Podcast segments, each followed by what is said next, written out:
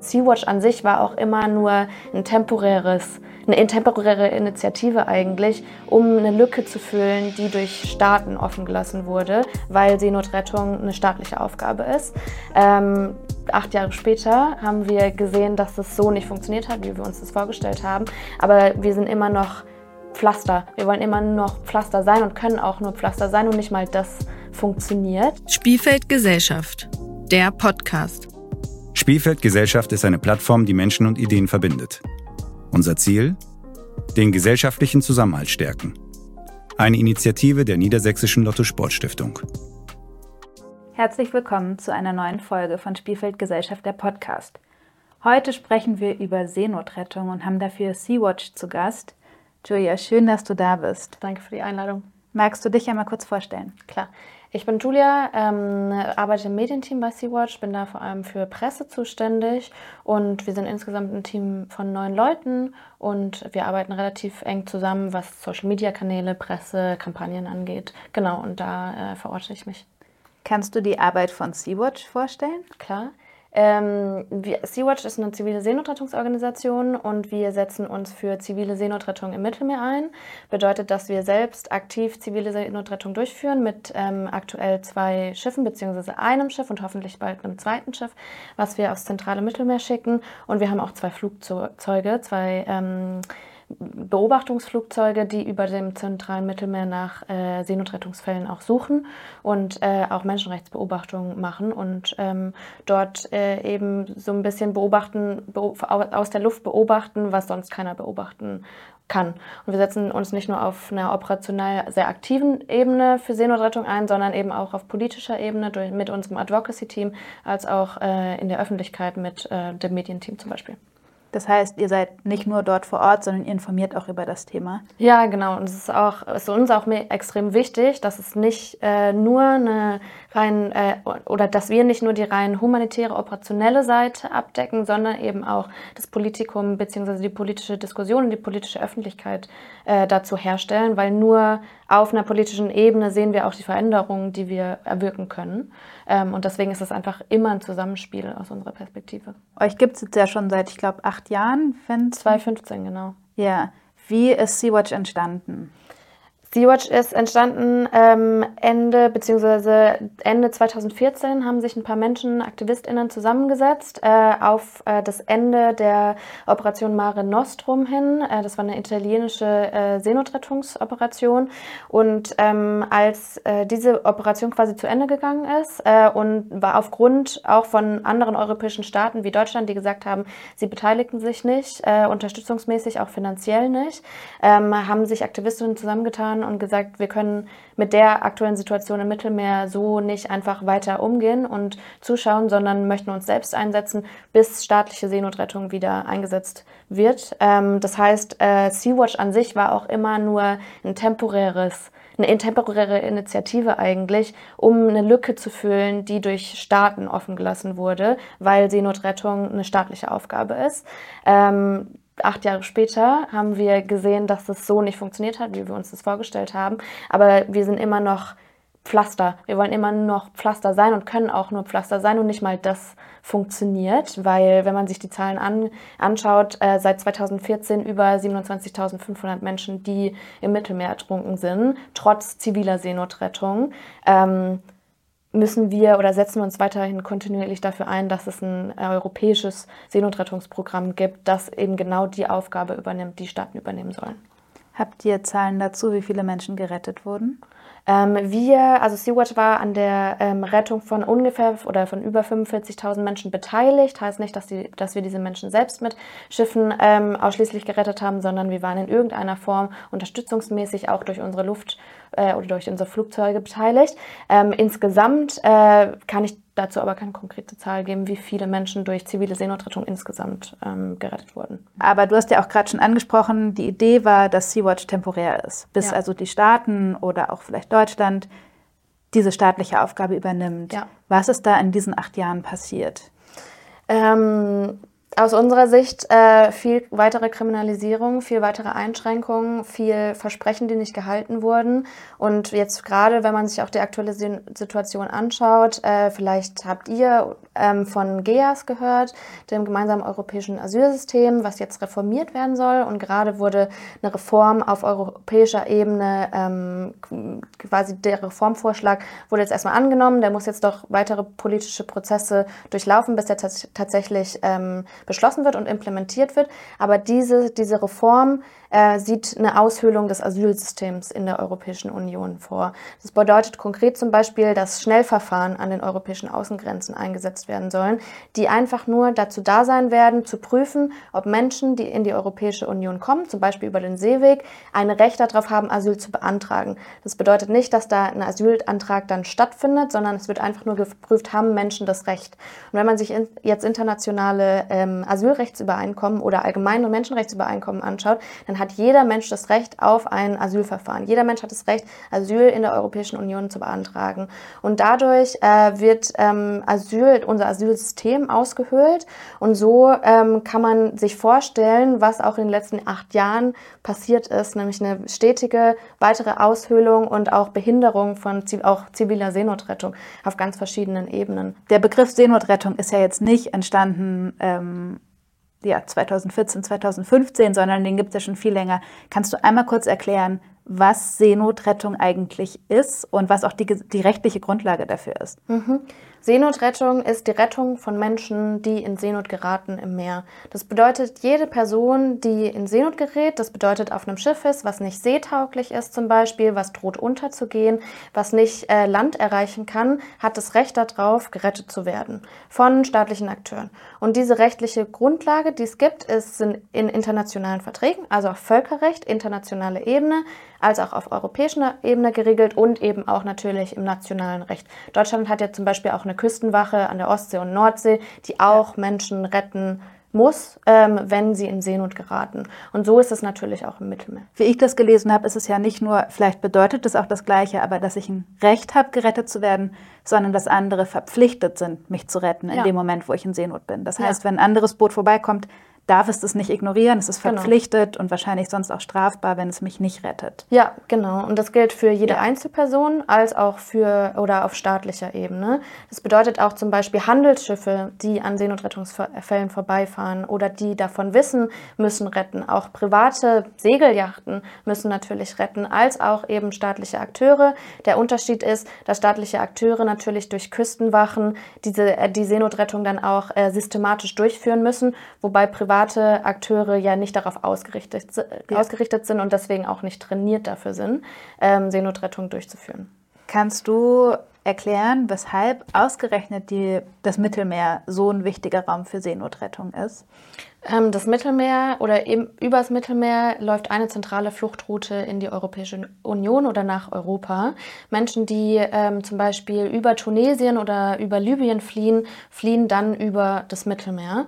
Und, die Zentra und das zentrale Mittelmeer, wo wir operieren, ist ein Teil davon. Also wir decken ungefähr äh, die Strecke Tunesien, Libyen nach Italien bzw. Malta ab. Und dann gibt es natürlich auch noch den Teil ähm, nach Griechenland. Genau, ja. das ist aber nicht unser oder unser aktuelles Operation operationelles Einsatzgebiet.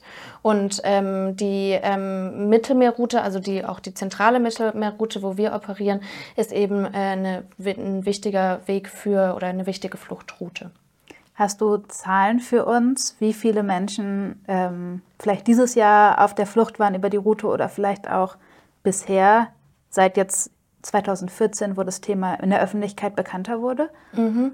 Also ich kann auf jeden Fall Zahlen zu vermissten bzw. gestorbenen und ertrunkenen Personen nennen. Und dieses Jahr sind es bisher über 1800 Menschen, die im Mittelmeer ertrunken sind und seit 2014 über 27.500 Menschen. Das ist eine große Zahl. Mhm. Das ist eine riesige so ein bisschen sacken lassen. Du hast ja gerade davon berichtet, wie ähm, die Regierung sich einerseits dazu bekennt, ähm, Seenotrettung zu unterstützen, andererseits aber Maßnahmen ergreift, die euch vielleicht die Arbeit sogar eher schwieriger als leichter machen. Ja. Ähm, was sind Maßnahmen, die euch die Arbeit leichter machen würden?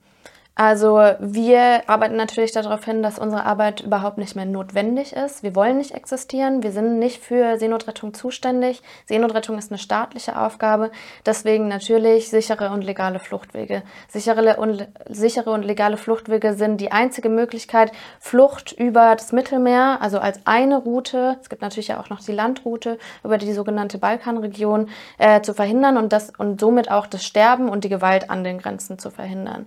Das bedeutet, bedeutet aber auch, dass zum Beispiel, äh, dass wir über unser aktuelles Visasystem reden müssen. Warum bekommen oder man, warum ist es für manche Menschen so schwierig, Visa zu bekommen? Und warum gibt es eigentlich keine ähm, sicheren Einreisewege für Menschen, die Asyl beantragen wollen? Menschen, die Asyl beantragen wollen, deren einzigen Weg, man, also oft, ist einfach nur diese gefährliche ähm, Reise beziehungsweise dieser Weg übers Mittelmeer. Und Menschen sind gezwungen, sich somit auf wirklich See untaugliche Boote ähm, zu, zu begeben, um Sicherheit zu finden.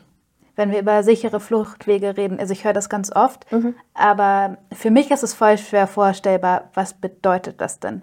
Heißt es gut ausgestattete, sichere Boote, die eine Überfahrt organisieren? Heißt es, also mhm.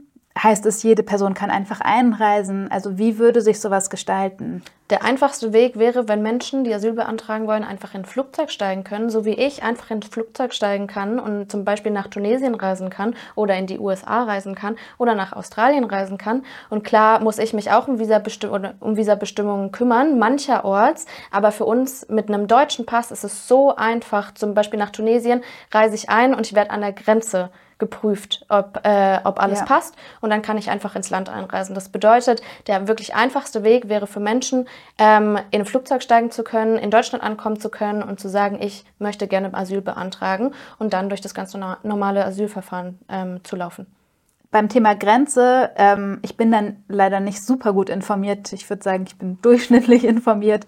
Ähm, ich habe jetzt schon öfter gehört, dass Europa die Bestrebung hat, die europäische Außengrenze nicht an der Küstenlinie von Europa aus verlaufen zu lassen, sondern an nordafrikanischer Küste. Mhm. Ähm, ich weiß gar nicht, ob das schon passiert ist. Ähm, da wäre dein Input total wertvoll.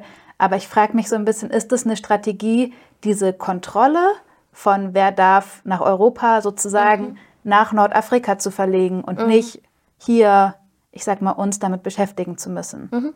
Was die Europäische Union macht, zum Beispiel durch sogenannte Migrationsabkommen mit verschiedenen, äh, zum Beispiel nordafrikanischen Staaten, ist ihre Grenze zu externalisieren. Das heißt, wenn wir von Externalisierungspolitik reden, dann sprechen wir darüber, dass Grenzen verlagert werden nicht, und Grenzen nicht mehr ähm, zum Beispiel zwischen Deutschland und äh, der Schweiz sind, sondern eben äh, in ähm, anderen ähm, Ländern faktisch stattfinden. Das bedeutet, dass Menschen überhaupt nicht mehr die Möglichkeit haben, in die Europäische Union einzureisen und selbst nicht mehr dorthin zu flüchten. Aktuell finden zum Beispiel Ges Gespräche mit Tunesien statt. Ähm, mit Tunesien äh, wird darüber gesprochen, ob äh, die Europäische Union nicht ähm, die ähm, Küste, Küstenwache zum Beispiel, also den Grenzschutz stärken kann, damit Menschen nicht in die Europäische Union fliehen, also nicht zum Beispiel über das Mittelmeer äh, fliehen, sondern sondern schon davor abgefangen werden. Und davon sprechen wir im Prinzip, wenn wir über Externalisierung und auch die Verschiebung von Grenzen reden. Du hast ja gerade schon ein bisschen erzählt, was Deutschland und aber auch die Europäische Union tun ähm, im Zusammenhang mit Seenotrettung. Und wenn wir darüber sprechen, dass sie euch die Arbeit nicht leichter machen, kann man auch sagen, dass sie euch die Arbeit schwerer machen. Und auch wenn dann, ich weiß nicht, ob man das so sagen kann, aber ob das bewusst ist oder ob das unwissend ist. Also machen mhm. Sie aus mangelnder Information Maßnahmen, die euch aber nicht wirklich helfen, oder mhm. ist es auch eine Absicht dahinter? Ähm, eigentlich zwei klare Antworten. Erstens, ja, zivile Seenotrettung wird behindert und kriminalisiert. Und zweite Antwort, ja, es geschieht bewusst und nicht unbewusst. Äh, die Informationslage, die besteht, äh, die besteht für alle. Wir äh, machen ähm, unsere Arbeit und äh, auf welche Hürden wir, äh, wir treffen öffentlich, seit wir bestehen. Deswegen haben wir eine Öffentlichkeitsarbeit und Staaten gehen ganz bewusst äh, Regelungen ein, die zivile Seenotrettung behindern um Migration ähm, um Migration zu verhindern bzw. zu behindern. Das heißt, wir auch unsere Krimin also die Kriminalisierung, die zivile Seenotrettung betrifft und die Behinderung, die zivile Seenotrettung betrifft, ist am Ende ein Werkzeug, um Migration einzudämmen. In Italien zum Beispiel. Italien hat Anfang des Jahres ein Dekret verabschiedet, das sogenannte Piantedossi-Dekret. Piantedossi ist der Innenminister von Italien. Ähm, dieses Dekret besagt, dass zivile Seenotrettungsschiffe nach jeder Rettung in den ihnen zugewiesenen Hafen fahren müssen. Und, der, äh, und das bedeutet, dass selbst wenn Kapitäne oder Kapitäninnen von Seenotrettungsfällen in der Umgebung wissen und nach internationalem Recht diese auch retten müssen, dorthin fahren müssen und retten müssen, sollen sie nach diesem Dekret trotzdem in den sicheren, in, in, in sicheren Hafen nach Italien fahren und diese Menschen auf offener See zurücklassen. Ähm, diese, dieses Piantedos-Dekret ist einhergegangen mit auch einer Veränderung der, pra äh, Veränderung der Zu oder der Praxis der Zuweisung von Häfen. Vor diesem Jahr ähm, vielleicht habt ihr es auch in, in, Medien oft beobachtet, gab es oft äh, Situationen, in denen zivile Seenotrettungsschiffe Menschen gerettet haben und dann erstmal keinen Hafen zugewiesen bekommen haben. Das bedeutet ja. wirklich tagelang auf dem Mittelmeer verweilen mussten, bis Italien oder Malta, aber vor allem Italien ihnen Hafen zugewiesen hat. Jetzt mhm. ähm, hat sich diese Praxis verändert und Italien weist sehr, sehr schnell nach der ersten Rettung einen Hafen zu. Dieser Hafen ist aber oftmals wirklich hunderte Kilometer von dem Einsatzort oder dem Einsatzgebiet der zivilen Seenotrettungsschiffe weit weg. Das bedeutet, diese Schiffe müssen mit den geretteten Menschen tagelang, also wirklich Tag und Nacht, in diesen sicheren Hafen fahren, um die Gäste von Bord oder an Land bringen zu können. Das bedeutet eine, natürlich eine extreme Gefährdung auch nochmal von Menschen, die gerade eventuell über Tage und Nächte hinweg auf dem Mittelmeer in Seenot waren, unterkühlt sind, Verbrennungen haben, ähm, psychisch natürlich auch super ähm, super ange eine super angespannte Lage ist. Ähm, und das wird gemacht, um zivile Seenotrettungsschiffe aus dem Einsatzgebiet fernzuhalten, um ähm, wirklich aktiv zivile Seenotrettung zu behindern. Mhm. Und natürlich gibt es diese Informationslage, wie sich dieses Dekret auswirkt und es wird trotzdem weiterhin umgesetzt. Ich habe dazu eine Frage, weil es ist ja ähm, sehr offensichtlich, wenn man sich eine Landkarte anguckt, dass es gewisse Staaten in Europa gibt, die Küstenregionen haben. Gerade Italien und Griechenland sind ja besonders, ich sage jetzt mal, betroffen, also sind Teil dieser Fluchtrouten. Ähm, aus eurer Sicht, lassen die anderen europäischen Staaten diese beiden Staaten damit auch ein bisschen alleine? Also, weil mein mhm. letzter Informationsstand ist, dass nach dem Dublin-Abkommen geregelt wird, dass Menschen dort sozusagen bleiben können, wo sie zuerst die Europäische Union betreten haben. Ja. Es ist ja sehr, sehr offensichtlich, dass da nicht alle Staaten gleichmäßig von betroffen sind. Ja. Ähm, hat sich daran was verändert seit 2015? Das Dublin das Dublin-System besteht nach wie vor. Das bedeutet weiterhin, dass Menschen dort ihren Asylantrag stellen müssen, wo sie zum ersten Mal quasi den Boden der Europäischen Union äh, betreten. Und das bedeutet natürlich eine riesengroße Belastung für Küstenstaaten. Ja. Uns fehlt Solidarität, ein Solidaritätsmechanismus in der Europäischen Union. Und auch das ähm, ist natürlich in, unserer, in unseren Forderungen die Abschaffung vom Dublin-System und einen solidarischen Mechanismus in der Europäischen Union, wie wir gerecht und, ähm, und auch nachhaltig Menschen in verschiedenen Staaten unterstützen können, die hierher kommen, um Asyl zu beantragen. Ja, auf jeden Fall. Ja, also weil das scheint aus meiner Sicht gerade total offensichtlich zu sein, dass das System ja gar nicht funktionieren kann. Genau, und mit dieser Reform des gemeinsamen europäischen Asylsystems, die jetzt gerade besprochen wird und ansteht, äh, wurde auch äh, angedacht, einen, ähm, einen verpflichtenden Mechanismus zu haben, mit dem Menschen verteilt werden über die gesamte Europäische Union. Wir haben jetzt aber keinen äh, verpflichtenden Mechanismus in diesem Reformvorschlag, sondern Staaten können sich immer noch rauskaufen. Staaten können immer noch sagen, nein, sie möchten keine Menschen, ähm, keine flüchtenden Menschen aufnehmen, sondern sie zahlen einen Beitrag für, also für Grenzschutz im Prinzip und können sich somit äh, aus ihrer Verpflichtung kaufen. Wenn die Schiffe bei euch die Seenotrettung betreiben, ähm, sagen, sie nehmen nicht diese lange Fahrt, diese 100 Kilometer zum nächsten zugewiesenen sicheren Hafen auf, sondern es gab ja auch den Fall, ich glaube mit der Sea-Watch 3 äh, vor ein paar Jahren, mhm ähm, dass dann, weil einfach die Menschen gefährdet waren, doch ein Hafen angefahren wurde, der noch nicht zugewiesen war. Mhm. Was bedeutet das für euch? Welche Konsequenz hat das? Mm, das sind zwei verschiedene Situationen. Also die Sea-Watch 3, äh, vielleicht, wahrscheinlich spielst du auf den Fall mit äh, Carola Rakete als Ka ja. Kapitänin auch, auch an. Carola ist damals in Hafen gefahren, in den sie keine ähm, Einfahrerlaubnis hatte. Das ist getrennt von der Situation, die wir jetzt haben. Mhm. Jetzt werden sichere Häfen zugewiesen und gesagt, ihr müsst dort nach dieser ersten Rettung hinfahren, egal was ist, egal ob ihr von einem anderen Seenotrettungsfall wisst oder nicht. Und wenn ihr nicht diesen sicheren Hafen anlauft, dann werdet ihr erst erstmal festgesetzt. Das ist zum Beispiel mit äh, unserem Schiff der Aurora passiert. Mhm. Die Aurora war jetzt 20 Tage gerade festgesetzt ähm, und äh, aufgrund dessen, dass sie 39 Menschen gerettet hatte und dann ähm, Trapani als äh, sicheren Hafen zugewiesen bekommen hat. Trapani wäre 32 Stunden ähm, entfernt gewesen von dem Einsatzort von Aurora und Aurora ist wirklich ein relativ kleines Schiff und ähm, 32 Stunden mit Gästen an Bord draußen auf der Aurora, da können wir für die Sicherheit äh, der Gäste einfach nicht äh, nicht garantieren. Und deswegen hat sich die Crew auch einfach dafür entschieden, unter den Wetterbedingungen, die auch ähm, vor, äh, in, während des Einsatzes oder nach dem Einsatz vorgeherrscht haben, nach Lampedusa zu fahren. Lampedusa war der nächste, äh, nächste italienische Hafen. Und äh, aufgrund dessen, dass sie einen anderen Hafen angefahren haben, als den, der, der ihnen zugewiesen wurde, wurde die Aurora dann erstmal festgesetzt.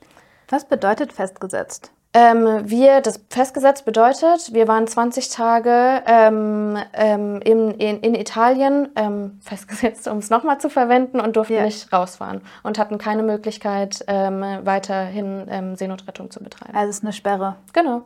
Ja. Warum? Also was ist da die Begründung für? Die Begründung ist der Verstoß gegen das Dekret, weil wir einen anderen Hafen angefahren haben als mhm. der, der uns zugewiesen wurde. Und es ist egal, ob wir sagen, ähm, wir können nicht für die Sicherheit garantieren, deswegen müssen wir in den nächsten Hafen fahren. Es wäre wirklich unverantwortlich, mit 39 Menschen nach ähm, Trapani zu fahren. Ähm, und es zählt nicht. Und genau deswegen sind wir auch der Überzeugung, dass es eine politische Entscheidung ist. Es ist politisches Kalkül, Kalkül, dieses Dekret. Es ist keine Entscheidung, wie unterstützen wir Seenotrettung am besten, wie unterstützen wir Menschen, die sich äh, auf der Flucht befinden am besten. Ja. Wenn ich jetzt auf dieses Thema Seenotrettung nochmal ein bisschen rauszoome und drauf gucke, habe ich das Gefühl, es gibt so eine Dualität. Einerseits geht es hier um Menschen und Menschenleben und ich habe mir zum Beispiel in der Vorbereitung auch ein paar Videos und Dokus von euch angeguckt ähm, von Rettungssituationen und ich merke, es ist, also ich musste mehrfach pausieren, weil ich angefangen habe zu weinen, weil einfach diese Situationen so doll sind. Die sind so, also es geht um so starke menschliche Emotionen, es geht so doll um Sicherheit, es sind so berührende und bewegende Momente. Und andererseits, wenn über Seenotrettung gesprochen wird, und das machen wir ja auch gerade, spricht man irgendwie über Verordnungen, über Staaten, über Organisatorisches. Und ich frage mich so ein bisschen, wie, wie kann das sein und wie kann man irgendwie auch beides behandeln? Also und ähm, ja, ich weiß nicht genau, wie ich die Frage stellen soll, aber ich finde, das ist so ein wichtiges Thema, dass es eben nicht nur um Abkommen geht, sondern ganz explizit um Menschenleben. Und ähm, wenn man sich jetzt auch so die Nachrichten der letzten Wochen anguckt, frage ich mich, ob Menschenleben, je nachdem, wo sie herkommen, wo sie geboren sind, eine unterschiedliche Gewichtung zugesprochen bekommen. Aus unserer, also aus meiner Sicht ja 100 Prozent. Ja. Na klar, also die Grenzpolitik, die die Europäische Union macht, die Deutschland unterstützt, ist eine rassistische, weil wir würden niemals Menschen äh, mit weiße Menschen aus Europa, die sich in Seenot befinden, auf dem Mittelmeer, so behandeln, wie wir Menschen behandeln, die flüchten die in die ja. Europäische Union flüchten.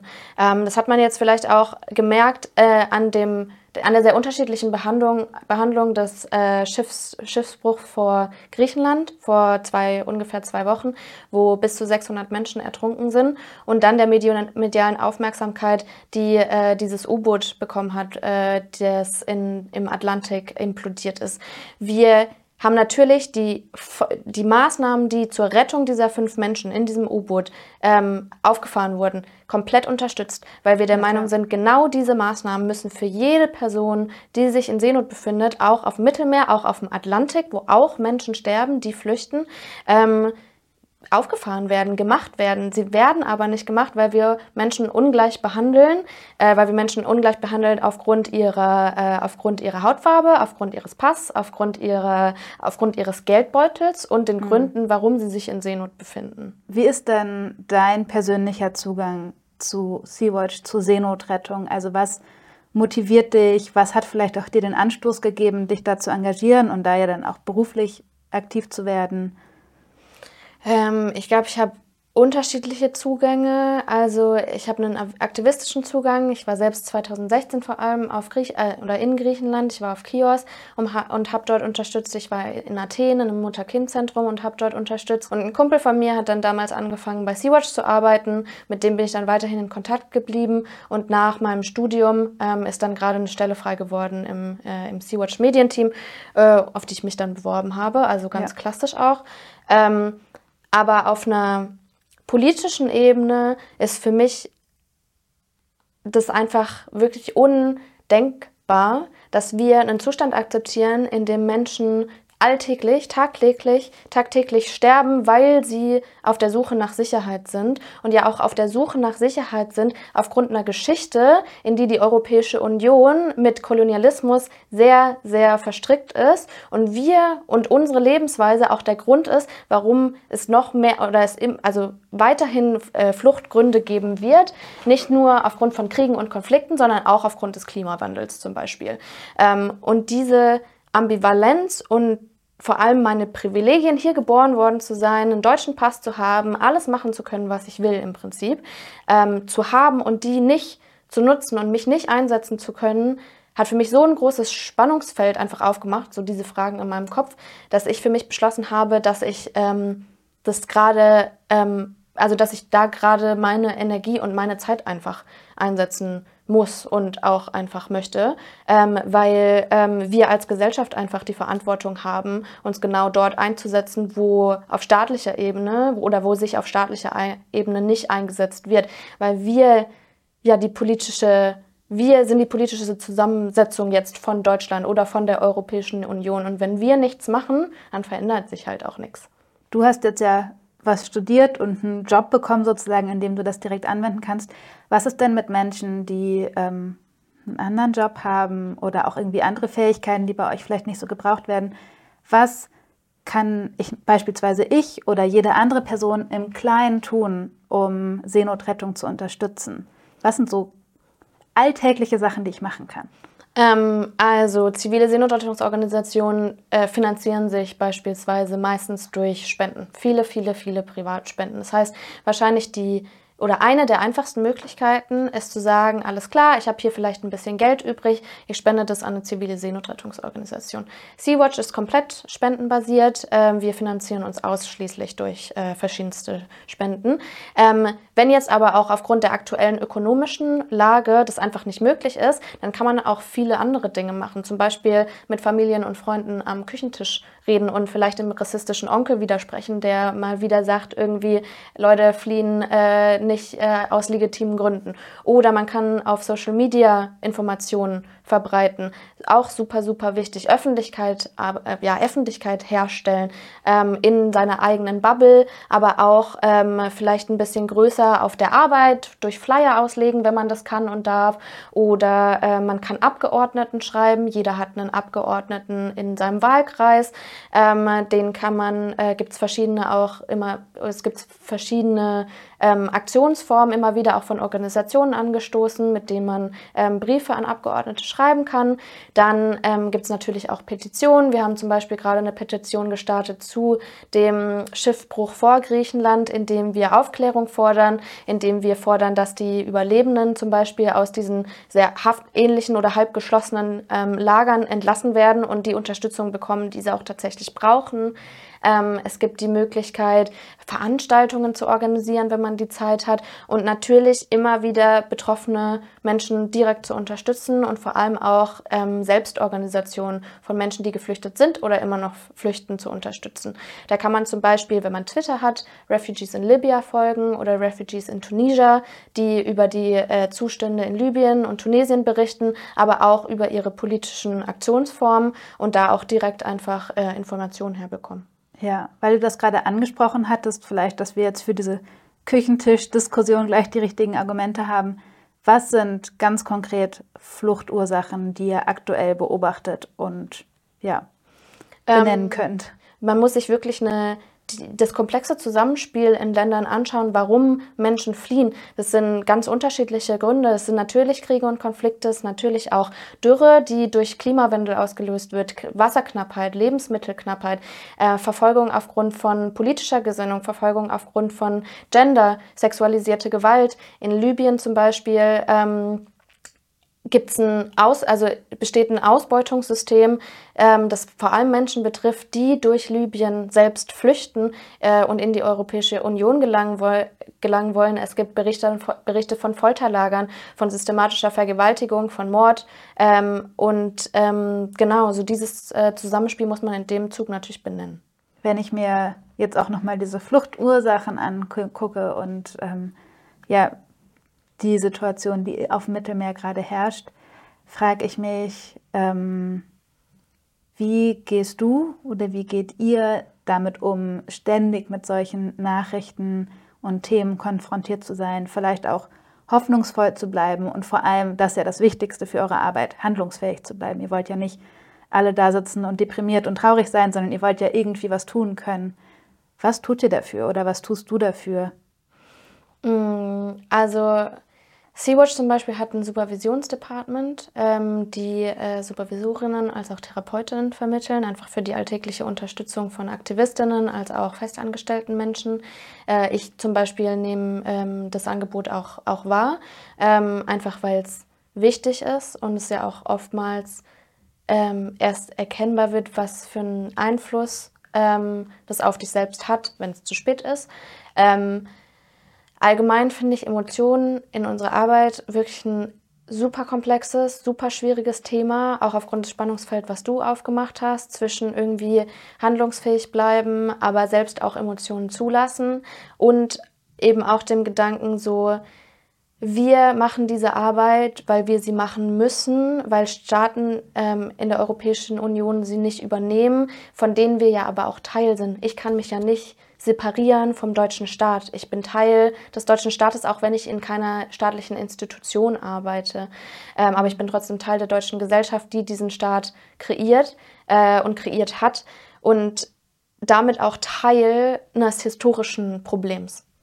Ähm, und Emotionen in dem Sinne ähm, oder ich finde es mega schwierig zu besprechen, also ich finde es wirklich mega schwierig auszudrücken, weil auf der einen Seite sind natürlich auch unsere Emotionen valide und total in Ordnung und wir müssen die auch zeigen und ich finde auch manchmal zeigen wir sie zu wenig und sprechen zu viel über Zahlen und sprechen zu viel darüber, wie viele Boote gerade draußen sind, wie viele Boote gerade, wie viele Menschen gerettet haben und können uns nicht so richtig vorstellen, was das bedeutet.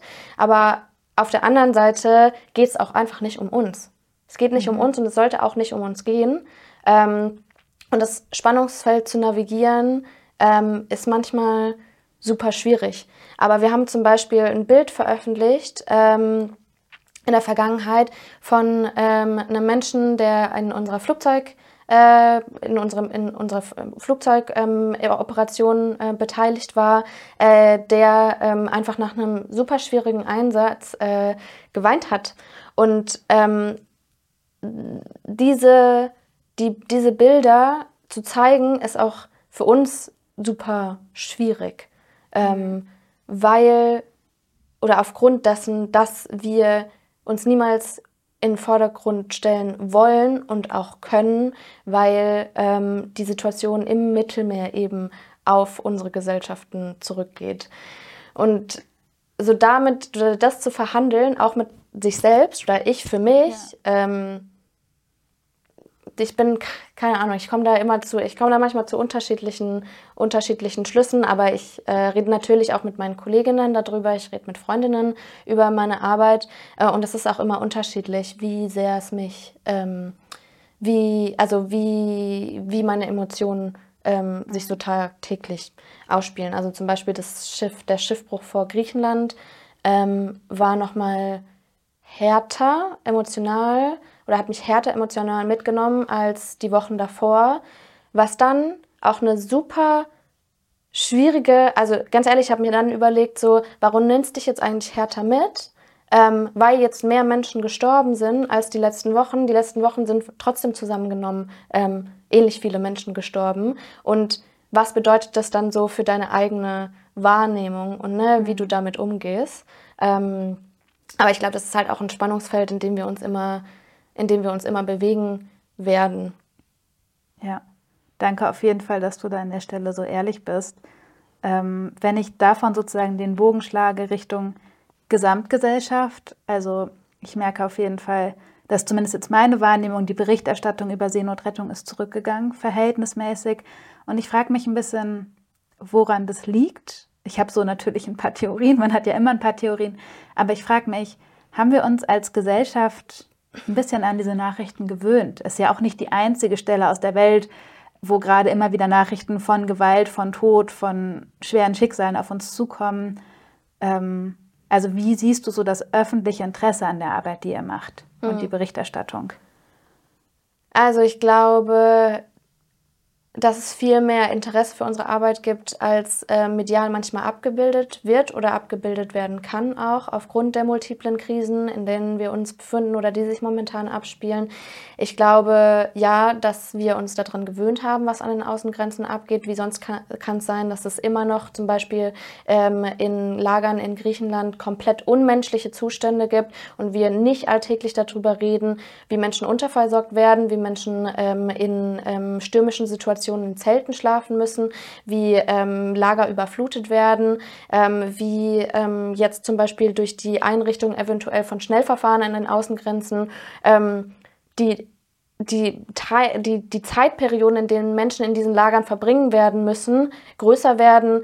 Ähm, ja, und wie es auch zu Suizid, zu Tod, zu Gewalt führt, einfach in der Europäischen Union aufgrund der Zustände, die wir kreieren.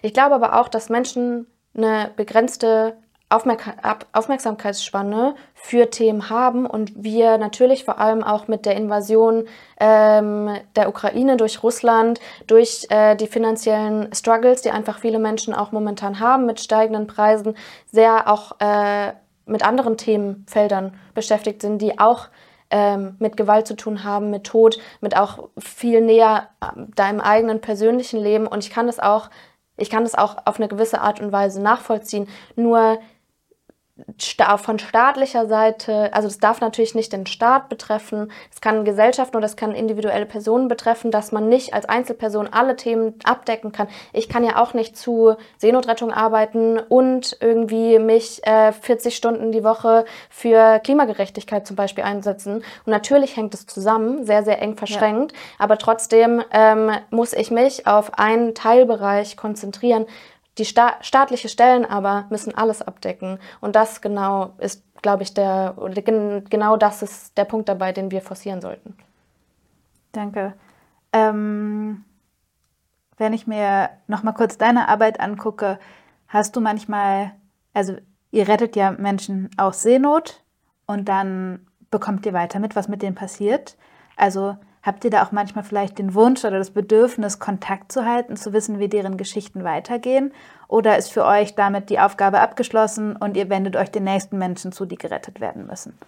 Also Sea-Watch als Organisation ähm, ähm, arbeitet an ziviler Seenotrettung. Das heißt, wir sind als Organisation erstmal nicht daran weiter beteiligt, ähm, wie Menschen dann, ähm, also was dann ähm, mit Menschen oder wo Menschen hinkommen.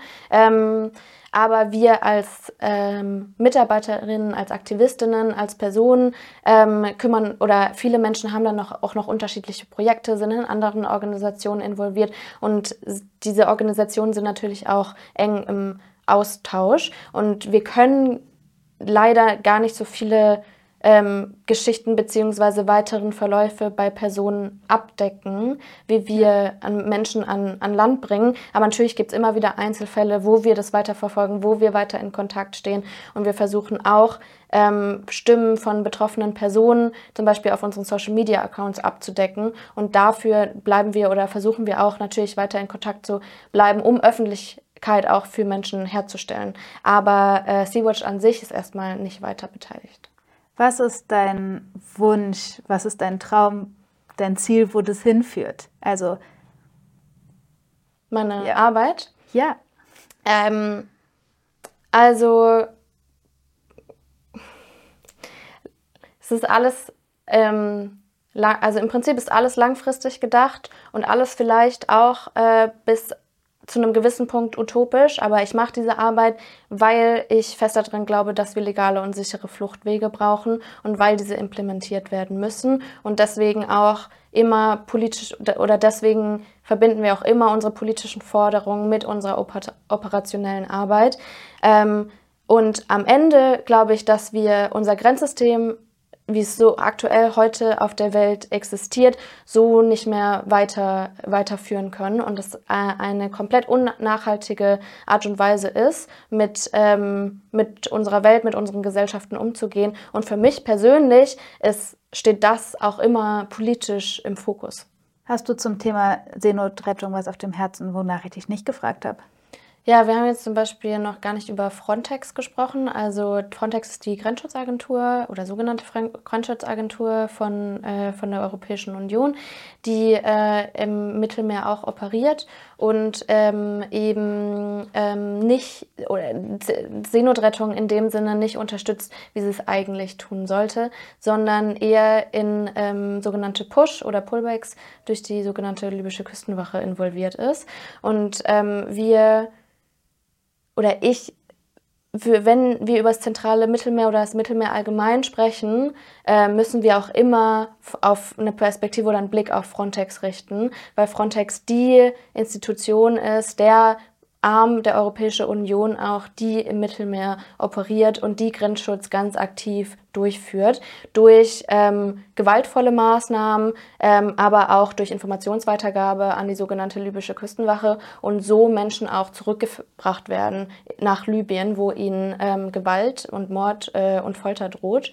Und ähm, ich glaube, darüber da sollte ganz klar sein, dass wenn man sich mit dem Mittelmeer und den Außengrenzen beschäftigt, auch immer ein Blick auf Frontex geworfen werden Ja. muss.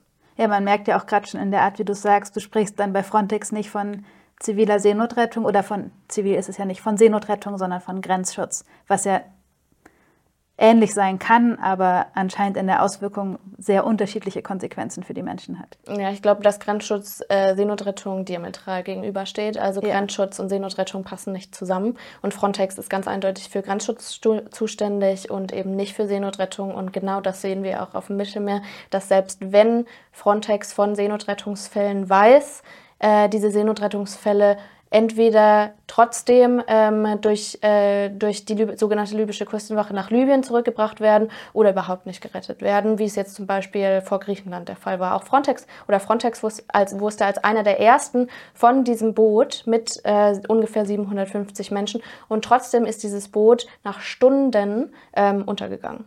Ja. Wir werden einfach im Nachhinein zu den Themen, wo man sozusagen jetzt weiter recherchieren könnte, mehr erfahren würde, was ähm, in den Shownotes verlinken, dass Menschen sich einfach weiterbilden können, weil wir sonst so ein bisschen den Rahmen des Gesprächs Ja. zeitlich sprengen. Fair enough. Mhm. Ähm, was sagt es denn, was sagt die Situation im Mittelmeer über unseren gesellschaftlichen Zusammenhalt aus? Ähm, gute Frage. Ähm,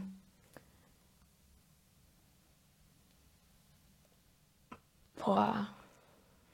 Also ich glaube, die Situation ähm, im Mittelmeer zeigt sehr, sehr deutlich, dass ähm, rassistische Ras und ein rassistisches System, rassistische Diskriminierung immer noch stark, sehr stark in unserer Gesellschaft verankert ist. Und wir auch als Gesellschaft einen großen Unterschied, Unterschied machen zwischen wen wollen wir retten, wen sehen wir als ähm, rettungswürdig an und äh, bei welchen Menschen ähm, oder welche Menschen sehen, sehen wir nicht als rettungswürdig an. Und ich glaube, es zeigt, dass ähm, wir eine riesengroße Spaltung haben ähm, und riesengroße Diskriminierungsstrukturen, die wir angehen müssen. Und ähm, das eben nicht nur an den europäischen Außengrenzen, weil das wäre viel zu vereinfacht, sondern eben auch in Deutschland, auch hier, ähm, weil das sich natürlich auch ähm, gegenseitig bedingt. Ist für dich Seenotrettung eine Frage von politischer Meinung? Nee, Seenotrettung ist keine Frage von politischer Meinung, sondern Seenotrettung ist eine Frage von Recht. ähm, Seenotrettung. Jede Person muss gerettet werden. Jede Person hat, die, hat das Recht darauf, gerettet, wer, gerettet zu werden und jeder Staat muss retten. Jeder Akteur muss retten. Das bedeutet, ähm, wenn wir darüber diskutieren, müssen wir eigentlich auf rechtlicher, internationalrechtlicher, nationalrechtlicher Ebene auch diskutieren und äh, darüber sprechen, dass Staaten Verbrechen begehen, wenn sie Menschen nicht retten. Ich danke dir für deine Zeit und dass du diese ganzen Informationen und Erfahrungen mit uns teilst und ähm, drücke euch fest die Daumen. Gerne und danke für die Einladung nochmal. Gern. Danke fürs Zuhören. Ihr kennt das Spiel. Folgt uns, um up to date zu bleiben. Bis zum nächsten Mal.